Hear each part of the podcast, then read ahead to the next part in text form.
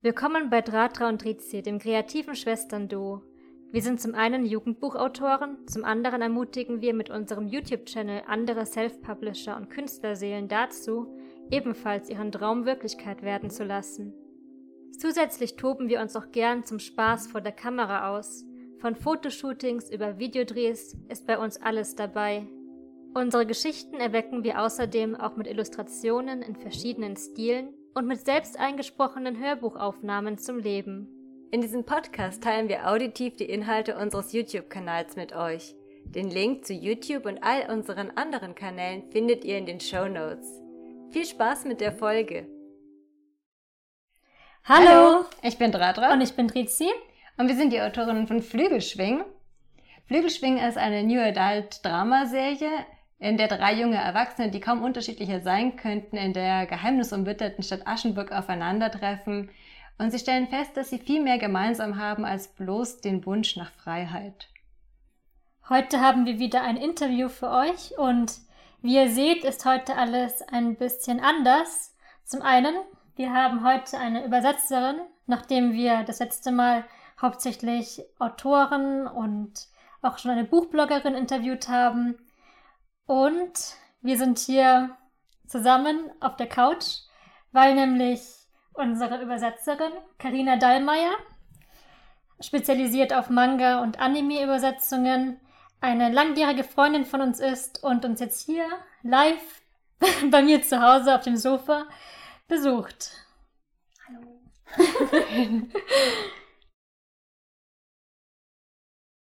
also Karina, erzähl uns einfach gerne mal ein bisschen was über dich was machst du als Übersetzerin? Wie kamst du überhaupt dazu? Genau, also wie gerade schon gesagt, ich bin Karina Dahlmeier, ich bin Übersetzer und spezialisiere mich auf Anime und Manga. Ich habe schon recht früh gemerkt, dass ich das Übersetzen sehr gerne mag, habe kurzzeitig überlegt, ob ich Anglistik studieren möchte, wollte aber nicht studieren, weil ich sehr gerne aus dem Englischen übersetzt habe im Unterricht. Und naja, meine Eltern waren relativ dagegen, gegen mein allgemeines Interesse für Anime und Manga. Deswegen habe ich versucht, verzweifelt irgendwie in Grafikdesign zu kommen, aber die wollten mich nicht. Und dann war die Trizi so, ja, warum studierst du nicht Japanologie? Und ich war so, das kann man studieren? ja, und so kam dann letztlich eins zum anderen. Ich habe mich bei der LMU in München beworben und habe dort mein Studium absolviert mit einem Jahr im Ausland und habe dann danach eben versucht, in die, wie an die Branche reinzukommen als Manga-Übersetzer hat noch ein bisschen gedauert, bis es geklappt hat, aber hier bin ich jetzt. Möchtest du genauer erzählen, wie du dann wirklich in das Übersetzen reinkamst? Also wie hast du einen Auftraggeber gefunden?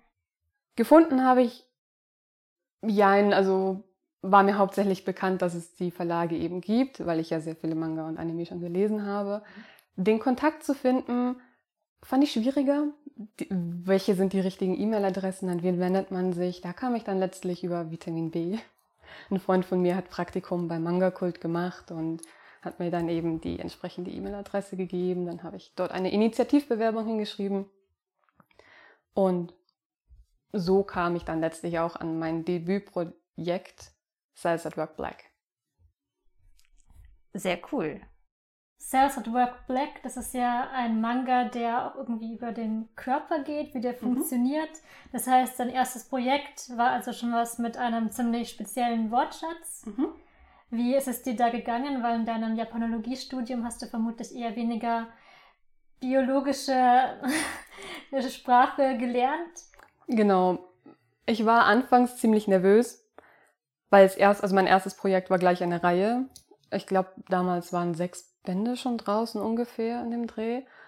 Und ich hatte bis dorthin nur wissenschaftliche Texte übersetzt. Und ich hatte ein bisschen Fiktion schon, aber es war mehr speziellere Literatur, also Märchengeschichten oder Kinderbücher waren da auch dabei in irgendeinem Kurs. Aber richtige Dialoge so an sich habe ich innerhalb des Studiums noch nie übersetzt gehabt. Und gleichzeitig war ich dann bei diesem Projekt, wie du sagtest, ist es ja spezielleres Vokabular, aber auch beruhigt genau deswegen, weil es eher an den wissenschaftlichen Texten war, die ich gewohnt war, als an diesen super comichaften Dialogen. Also Salsa at Work hat sehr viele kleine Textfenster, in der eben erklärt wird, wie diese Krankheit heißt Also und so. Infotexte. Genau, Infotexte. Und mit denen war ich ja schon vertraut. Und den Rest, da habe ich mich einfach auf meine langjährige Erfahrung des Manga-Lesens verlassen. Also, dass du, wenn du Dialoge übersetzt, dass die Charaktere halt auch ihre Sprache haben, ihre Genau. Dynamiken wahren. Genau, und das kam tatsächlich erstaunlicherweise ganz von, der- von alleine schon. Mhm. Also die Dialoge sind einfach geflossen, weil ich einfach so viele Manga schon gelesen Ja, habe. das dass war, hattest du dann einfach Intus, weil so intuitiv kam das dann, oder? Okay. Genau. Und die Sprache war auch eher derb von den Charakteren, Mhm. weil es Work Black ist die Side Story oder ein, ein Alternat Das ist kein alternatives Universum, es ist einfach nur ein ähnliches Konzept wie die Hauptreihe des Ja, Work. Vielleicht mal für die Zuschauer. Also, das Genau. war ja so ein bisschen wie, wie, es war einmal das Leben, nur auf Japanisch und dann düster, oder nicht? Genau, also es hat ein ähnlich, ähnlichen, ähnliches Konzept wie es war einmal das Leben. Also du bist eben in einem menschlichen Körper als Zelle, also die Hauptreihe, da bist, ist der Hauptcharakter ein rotes Blutkörperchen. Und während der Arbeit, während es Sauerstoff und ähm, Kohlendioxid, Monoxid, oh Gott, äh, transportiert, lebt es halt so, was andere Zellen machen. Und Salzburg Black eben ist ein ähnliches Konzept, da ist der Charakter auch ein rotes Blutkörperchen. Und naja, wie Black schon klingt, ist das nicht so toll in diesem Körper. Der Hauptkörper, also dieser Mensch, in dem wir Ja. drin sind, der raucht zum Beispiel sehr viel. Drogen nimmt er, glaube ich, keine. Das ist wieder eine andere Geschichte, gibt's auch. Es gibt extrem viele davon, auf jeden Fall. Mm. Ja, und dementsprechend sind die Krankheiten, die man sieht, auch nicht so sonderlich hübsch. Und es ist sehr viel Blut. Die Charaktere sind sehr vulgär teilweise. Es ist, ja. Aber das hat die Sache für mich als Einstieg auch relativ leicht gemacht. Wenn du nicht das Vitamin B zu einem Verlag gehabt hättest, welchen Weg wärst du dann gegangen oder hast du dir mal Gedanken gemacht? Genau, ja, das war dann bei anderen Verlagen zum Beispiel der Fall. Da habe ich die Webseiten nach entsprechenden Kontaktinformationen abgegrast. Meistens oder in vielen Fällen ist es nur die allgemeine E-Mail-Adresse, info, irgendwie Ja. sowas. Und Initiativbewerbungen einfach. Wer bin ich? Wie viel Erfahrung habe ich schon gebracht? Ich habe auch eine Website relativ früh erstellt, die ist dann natürlich verlinkt. Und wenn du Glück hast, kriegst du eine Antwort. kommt immer ganz auf den Verlag drauf an, wie schnell die Antwort ist oder ob überhaupt was ist. Oft- kommt auch einfach nur, wir haben gerade keinen Bedarf an neuen Leuten. Und genau, und ansonsten versuchen andere Übersetzer, Kolleginnen und Kollegen kennenzulernen und dann da eben. Magst du auch mal einen Einblick in so einen ganz typischen Alltag von dir geben? Also du hast jetzt ein Projekt bekommen und wie lange arbeitest du daran durchschnittlich? Wie was verdienst du auch damit? Also plaudere einfach mal ein bisschen aus dem Nähkästchen. Der Einstieg war extrem chaotisch bei mir. Also da habe ich irgendwie zusätzlich ja noch einen Nebenjob gehabt, um versuchen, den, den Einstieg in die Selbstständigkeit relativ einfach zu machen. Das heißt, da habe ich halt irgendwie gearbeitet, wann ich irgendwie konnte und Lust hatte. Ja, ich meine, das kann man ja auch ganz ehrlich zugeben. Ja, ja, da hatte ich ja relativ viel Freizeit im Verhältnis, weil ich ja mit Salzburg Black immer nur einen Auftrag hatte in irgendwie, ich glaube, zwei Monatsrhythmus war das damals. Das heißt, da war der Druck nicht so groß.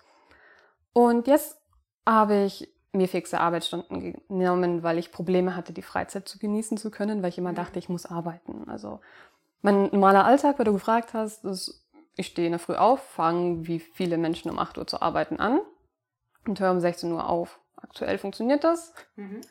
Ähm, ich gönne mir eine Maximale von zwei Stunden Überstunden, damit ich halt nicht in, in Burnout komme und dergleichen. Ähm, tatsächlich habe ich nicht nur einen Auftrag, sondern ich mache mehrere gleichzeitig parallel, weil ich auch im Simulcast tätig bin. Das sind ähm, ist jetzt für Anime-Übersetzungen, in dem Fall für Crunchyroll. Und da kommt ja jede Woche eine neue Folge für eine Serie raus. Ich habe jetzt eine aktuell. Und das heißt, ich habe an einem Tag mache ich eben die Untertitel für ein Anime und an anderen Tagen übersetze ich Manga und irgendwo zwischendrin so Mails und Steuer und was man halt sonst noch so nebenbei macht. Möchtest du kurz erzählen, wie du zum Simulcast übersetzen kamst? Ja, zu Simulcast bin ich auch über Vitamin B gekommen. Da meinte eine Kollegin Anfang 2020, das Wakanim war das damals noch, gerade dringend Nachschub braucht an Übersetzung. Und ich war so, hey, ich habe nur ein Projekt, ich habe nur Salsa Block Black, ich, ich habe Zeit, ich kann sofort anfangen. Und ja, und so kam ich relativ schnell rein. Man muss da einen Test, also eine Probebesetzung machen, die wird dann eben ausgewertet, ob man vom Stil, vom Schreibstil her und natürlich vom Können, aber das davon gehen die Leute eigentlich aus, wenn du den Test machst. Aber ob du vom Schreibstil her halt zum Team passt. Und dann kannst du anfangen. Und so kam ich eben bei Wackernem rein. Du hast ja vorhin schon angesprochen, dass du am Anfang noch einen Nebenjob hattest. Mhm. In Deutschland spricht man ja nicht über Zahlen, aber wie sieht es denn da so bei dir aus? Also, wie bist du zum Beispiel auch versichert? Bist du dann in der Künstlersozialkasse drin? Wie kamst du da rein? Wie lief das mit der ganzen Antragstellung? Und ja, erzähl einfach mal weil ein bisschen, weil gerade wenn jetzt jemand sagt, er möchte auch gerne Übersetzer werden, dann schadet es natürlich auch nicht zu wissen, ob man damit überleben kann. Also die grundsätzliche Frage, man kann damit überleben, kann ich mit Ja beantworten. Natürlich muss man es durchrechnen. Es ist nicht so leicht, weil die Branche jetzt nicht so sonderlich gut bezahlt. Das muss man ganz ehrlich sagen. Das wusste ich auch, als ich angefangen habe, also bevor ich angefangen habe, in mhm. diese Branche einzusteigen. Den Nebenjob hatte ich damals zum Studium schon angefangen gehabt. Es war auch bei mir in der Universität, in der Bibliothek. Und abgebrochen habe ich ihn primär, weil ich das nicht überein bringen konnte, also die, die Arbeitszeiten in der Bibliothek und dann nach Hause und dann danach noch mal übersetzen. Das, mm, hat so das hat dir halt mehr Energie geraubt als. Richtig, vor allem weil ich ja irgendwie zwei Stunden am Tag pendeln musste und das war einfach nicht ertragbar. Auf jeden Fall war ich da schon fest in, bei Wackernem drin. Das heißt, ich hatte durch die Simulcasts, weil die ja sehr regelmäßig sind, weil ja jede Woche neue Folgen kommen, und ich auch weiß, es geht nach drei Monaten, wenn die Season vorbei ist, wieder weiter mit neuen Serien. Mhm. Also hatte ich regelmäßiges Einkommen. Das hat mir den Mut gegeben, dass ich sage, okay, stopp, ich brauche keinen festen Job mehr. Wenn ich jetzt nur Manga machen würde, wo es nicht so regelmäßig ist, hätte ich mich nicht getraut, muss ich mhm. ehrlich sagen. Weil ich auch das finanzielle Polster nicht hatte. Ich hatte sonst keinen der hinter mir, der mich unterstützen würde. Oder zumindest ich wollte es nicht. wenn, ich, wenn ich gefragt hätte, wäre es vermutlich möglich gewesen. Und Genau, bei der Künstlersozialkasse bin ich drin. Da war ich auch schon drin, als ich meinen Nebenjob noch hatte. Musste man nur nachweisen, was ist die Haupttätigkeit, was ist die Nebentätigkeit. Muss man auch zusätzlich noch abklären mit dem Auftraggeber, dass du dich nebenberuflich noch beschäftigen darfst. War aber kein Problem bei mir. Und dann eben vorweisen, dass ich eben genug Aufträge habe, um in der Künstlersozialkasse angenommen zu werden. Es hat ein bisschen gedauert, dann war ich drin, und das ist auch soweit ganz gut, aber die Versicherungsbeträge sind natürlich wesentlich höher als Selbstständiger, als wenn man wo angestellt ist. Wonach wirst du denn bezahlt? Also wirst du als Übersetzer nach Wortzahl bezahlt oder nach Stunden oder nach fertigen Folgen oder sowas in der Art? Das ist ganz unterschiedlich je nach Kunde. Mhm. Bei den Anime lässt sich relativ leicht sagen, zumindest wo ich jetzt bin, bei den Simulcasts wird nach Folgen bezahlt. Also da wird jede Folge, egal wie viel Text sie hat, gleich vergütet. Ich glaube, so viel darf ich verraten. Und bei Manga ist es unterschiedliche. Manche zahlen nach Zeichenzahl, manche nach Manuskriptseiten und manche zahlen pauschal pro Manga-Band. Also du hast es jetzt geschafft, du hast deine Selbstständigkeit als Übersetzerin aufgebaut. Und was würdest du sagen, macht dir jetzt am allermeisten Spaß an dem Job? Tatsächlich auch der Grund, warum ich ihn ausgesucht habe, ist, ist die Abwechslung. Ich brauche sie einfach, weil ich habe gemerkt, egal was ich gemacht habe, Universität oder Beruf, es ist einfach immer, du hast das Schema F, was du erfüllen musst. Und, und irgendwann stirbst du vor Routine. Richtig. Ja. okay. Und als Übersetzer, ich habe ja jedes Mal neue Serien, neue Geschichten, neue mhm. Charaktere, mhm. auch verschiedene Genres. Ich bin nicht nur in einem Genre tätig, sondern mache, also gerade bei Anime mache ich mal irgendwelche Sportserien, irgendwelche Comedy zwischendurch, dann eben mal was Brutaleres, dann Romantik. Es ist einfach kunterbunt. Und auch diese ganzen verschiedenen Charaktere zu schreiben, das könnt ihr vermutlich sehr gut nachvollziehen ja. als Autorinnen, ist super aufregend, sich in diesen verschiedensten auch Welten hineinzuversetzen, mhm. richtige Sprachmuster auszuarbeiten. Und natürlich, weil ich ja die Vorlage habe, wie übertrage ich diese japanischen Sprachmuster in ein natürliches Deutsch. Es ist sowohl künstlerisch als auch, also sehr, sehr kreativ mhm. und auch sehr viel Denken. Das war auch ein großes Problem damals, weil ich mir die richtigen Notizen nicht gemacht habe und dann mal zurückblättern musste. So, wie hat dieser Charakter nochmal gesprochen? Klar, du musst dann eigentlich auch für jeden auch so ein Profil im Kopf haben. Genau. Also damit genau. nicht jetzt so ein Charakter, der irgendwie eher so ein bisschen, hey, darauf ist sich, also so, so, ja, ja, doch, ich verstehe das schon. Ja, also es stimmt nämlich zum Beispiel auch in sämtlichen Guidelines, die ich anfangs nicht vernachlässigt habe, aber es ist mir schwer gefallen, sie zu führen, dass man Glossare führen muss. Eigentlich war in den Guidelines immer nur drin gestanden für Wörter. Also zum Beispiel bei Salsa at Work war es, wie habe ich welche Krankheit übersetzt, damit ich das einfach nachschauen kann, damit es konstant bleibt. Aber die Infos, dass ich die Charaktere da auch einbauen sollte, oder zum Beispiel wer wen sieht, wer wen duzt und dieses Mhm. ganze, welche Spitznamen die Charaktere haben, das habe ich schmerzhaft dann eben so lernen müssen, dass das sehr sinnvoll ist, auch da reinzuschreiben. Ja, wenn du schon von Spitznamen sprichst, Mhm. es kann ja auch gut vorkommen, dass es übersetzt gar keinen Sinn ergibt. Was machst du in solchen Fällen, wenn du wirklich richtige Probleme hast, was zu übersetzen? Tauschst du dich dann mit Kollegen aus oder ja, es gibt ja auch online genügend Foren für Mhm. Übersetzer und was, worauf greifst du am besten zurück? Oder am liebsten, sagen wir so. Meistens sind es natürlich Kolleginnen oder Kollegen aus derselben Ecke. Also wenn ich ein Mhm. Crunchyroll-Problem sozusagen habe, frage ich die Crunchyroll-Leute, weil wir natürlich auch äh, NDA unterschrieben haben. Also wir dürfen Sachen, die noch nicht veröffentlicht sind, natürlich nicht nach außen hin weitergeben und dazu zählen eben auch Fragestellungen. Und bei anderen Sachen, bei Manga ist es einfacher, da, die sind ja schon lange in Japan draußen. Das Mhm. heißt, es ist jetzt nichts Neues, was ich tue, sozusagen. Das heißt, da kann ich einfacher mal Kollegen fragen, hey, wie würdet ihr das jetzt an der Stelle machen zum Beispiel? Und genau, im Zweifelsfall kommt sonst einfach ein Kommentar in die Word-File rein, wo ich schreibe zu meinen Redakteurinnen, ich habe hier dieses Problem, ich habe das Mhm. Beste versucht, was ich konnte, aber mal schauen, was ist eure Idee? Oh, okay. Lass uns mal brainstormen und so kommen wir dann auf die Ergebnisse. Ist es schon mal passiert, dass die Redakteure ziemlich äh, unzufrieden waren mit etwas oder dass sie irgendwie nochmal gesagt haben, bitte überarbeite das nochmal oder kommt eigentlich meistens alles durch, was du so übersetzt? Ich hatte nur am Anfang das Problem, dass ich gar keine Rückmeldung hatte. Da war ich natürlich erstmal so verunsichert, gerade beim ersten Projekt, so okay, es kommt nichts zurück. Also gehe ich mal davon aus, es hat alles gepasst. Aber gerade weil ich ja noch in der Entwicklungsphase Mhm. bin und noch nicht so sicher, mich einfach noch nicht so sicher gefühlt habe, hätte ich mir ein bisschen mehr Rückmeldungen gewünscht, damit ich weiß, was kann ich besser machen und was nicht. Aber negative Rückmeldungen hatte ich noch gar nicht. Ähm, aber zum Glück auch doch sehr viel positive Rückmeldungen. Das ist, es geht immer so runter wie Butter. Weil dann fühlt man sich einfach wirklich auch gewürdigt, was man Mhm. macht. Die Arbeit wird gewürdigt. Und weil ich ja auch mit sehr viel Herzblut daran gehe an das Projekt. Und wenn das dann auch gut ankommt bei den RedakteurInnen, dann bin ich so, ja, schön.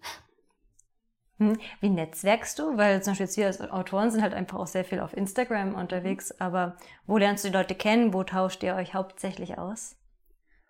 Mein Anfang war ja während Corona, deswegen Mhm. waren da relativ wenig Möglichkeiten. Ich hatte äh, Verena Maser damals kennengelernt bei einem ihrer Vorträge bei uns in der LMU. Und das war so mein erster Kontakt in diese Übersetzerbranche. Was übersetzt sie? Auch Manga und Auch An- Manga. okay. Anime, genau. Ich glaube, sie dolmetscht auch noch für verschiedene, auf Cons zum Beispiel. Bestimmt macht sie noch ganz, ganz viel mehr. genau, ansonsten habe ich ein paar auf Twitter kennengelernt. Ich weiß gar nicht mehr, wie genau. Es, es hat sich dann zufällig so ergeben. Der Algorithmus ist magisch. Genau. Und natürlich, der, der klassische Weg ist auf Conventions zu gehen und dort die Leute zu treffen. Mhm, Auch Buchmessen oder? Auch Buchmessen, ja. Genau. Möchtest du vielleicht kurz noch erzählen, wie das dann von der Technik her funktioniert? Also wenn du jetzt einen Manga zum Übersetzen bekommst oder ein Anime zum Übersetzen bekommst, was hast du dann da auf deinem Bildschirm und was machst du da? vielleicht damit man sich das besser vorstellen kann, wenn jemand noch überhaupt keine Erfahrung damit hat, sich aber per se dafür interessieren würde. Das ist eine gute Frage, weil ich am Anfang auch sehr überrascht war, dass noch ein bisschen vor der digitalen Zeit wir die Printmanga, also die japanischen, in die Hand bekommen Mhm. haben und dann mit einem Filzstift da die Sprechblasen nummerieren mussten. Und das war grauenvoll für mich. Also es war auch bei meinen ersten drei Manga, die ich für Salz und Work Black gemacht habe, musste ich sie erstmal nummerieren. Also du nummerierst sämtliche Textstellen pro Seite bei Manga. Dann im Grunde nur noch ein Word-Dokument, wo du hinschreibst Seitenzahl, Nummer, Übersetzung, Nummer, Übersetzung. Also mhm. relativ simpel so. Bei Anime gibt es ein Programm dafür, ein Untertitelprogramm. Es kostet auch nichts, das kann jeder benutzen. Und ich weiß nicht, wie ich es jetzt am schlausten beschreiben soll, aber im Grunde timest du eben die, die Sprechzeiten des Charakters und schreibst da direkt die Texte rein. Und eigentlich selbsterklärend, wie Untertitel halt funktionieren. Wie heißt das Programm? Äh, Aigisub, ich weiß nicht, wie man es ausspricht. Ist egal. Wir können es dir mal verlinken. Wenn du genau. sagst, es ist kostenlos, dann können Interessierte genau. sich das ja dann angucken. Ja, was ich für Programme so offen habe beim Manga, sind das halt die Word-Datei, ein PDF von dem Manga. Also aktuell geht das Nummerieren auch digital. Mhm. Dann Wörterbücher, klar. Normale äh, Ecosia-Suche, damit ich ziemlich viele Infos nachsuchen mhm. muss und mich dann meistens in irgendeiner Suche verlaufe. Was würdest du jetzt speziell für Kanji, also diese japanischen mhm. Schriftzeichen, die aus China stammen und schon gleich für ein ganzes Wort stehen, ähm, empfehlen? Also wo schaust du die am besten nach? Ja, also meistens schlage ich Wörter im Wadoku nach. Das ist eigentlich so das gängigste Wörterbuch online, was, was alle Leute benutzen. Ähm, meistens ist es ja nicht mal unbedingt, weil ich ein Wort nicht verstehe, sondern eher so, entweder weil mir die konkrete Übersetzung nicht einfällt, weil ich Synonyme suche ja, wenn ich wirklich die Bedeutung nachschlagen muss, dann schaue ich das im großen deutsch-japanischen Wörterbuch nach, weil das tatsächlich das Beste bisher ist mit den meisten Erklärungssätzen, meisten Beispielsätzen. Und ansonsten, ja, der Duden ist immer offen, um die richtige Schreibweise rauszufinden. DWDS ist auch sehr häufig da, mhm. damit ich weiß, wie alt ist zum Beispiel ein Wort, wenn ich ein historisches Setting zum Beispiel habe. Und das sind die Hauptsachen. Auch bei Animes ist es identisch. Mhm. Da habe ich jetzt das Untertitelungsprogramm offen, eine PDF mit dem japanischen Skript, was die Charaktere halt eben sagen. Und eben diverse Nachschlagseiten. Was würdest du denn zum Abschluss noch angehenden Übersetzern mit auf den Weg geben? Dass sie nicht so blauäugig in die Steuer reingehen wie ich. Nein, also wirklich. Ich habe Steuer am Anfang überhaupt nicht verstanden und wurde dann sehr negativ überrascht, weil ich mir auch keinen Steuerberater leisten mhm. kann als angehen, so als, als komplett selbstfinanzierter Übersetzer. Und habe tatsächlich dann über die Jahre sehr gute Quellen empfohlen bekommen, hauptsächlich wieder auch von Vrena. Das ist, die würde ich gerne auch anderen Leuten mit auf den Weg geben, dass man sich da erstmal in das ganze Finanzielle hineinliest und vor allem auch darüber nachzudenken, wie viel die eigene Arbeit eigentlich wert ist. Weil gerade weil es selbstständige Berufe sind, und wir keinen Austausch untereinander haben. Es steht ja auch nirgendwo online, wie viel verdient ein Übersetzer, wenn er in der Branche Manga ist. Das kannst du ja nicht nachgucken. Dass sie sich nicht von gewissen Kunden unter den Tisch verkaufen lassen.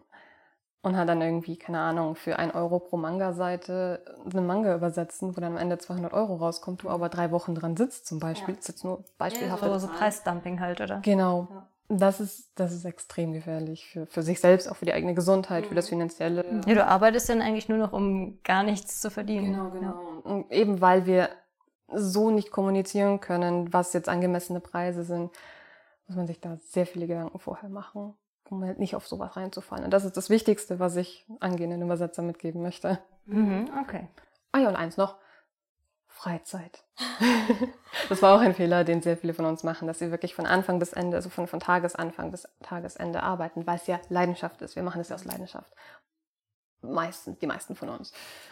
Und gerade deswegen merken wir auch sehr spät erst, dass wir uns überarbeitet haben.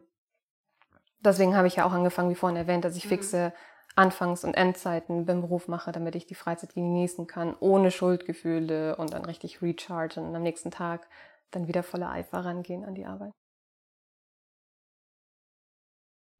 So, wenn sich jetzt jemand denkt, er würde gerne was lesen oder anschauen, was die Karina so übersetzt hat, was würdest du denn da jetzt so als deine Werke empfehlen oder welche Projekte hast du aktuell?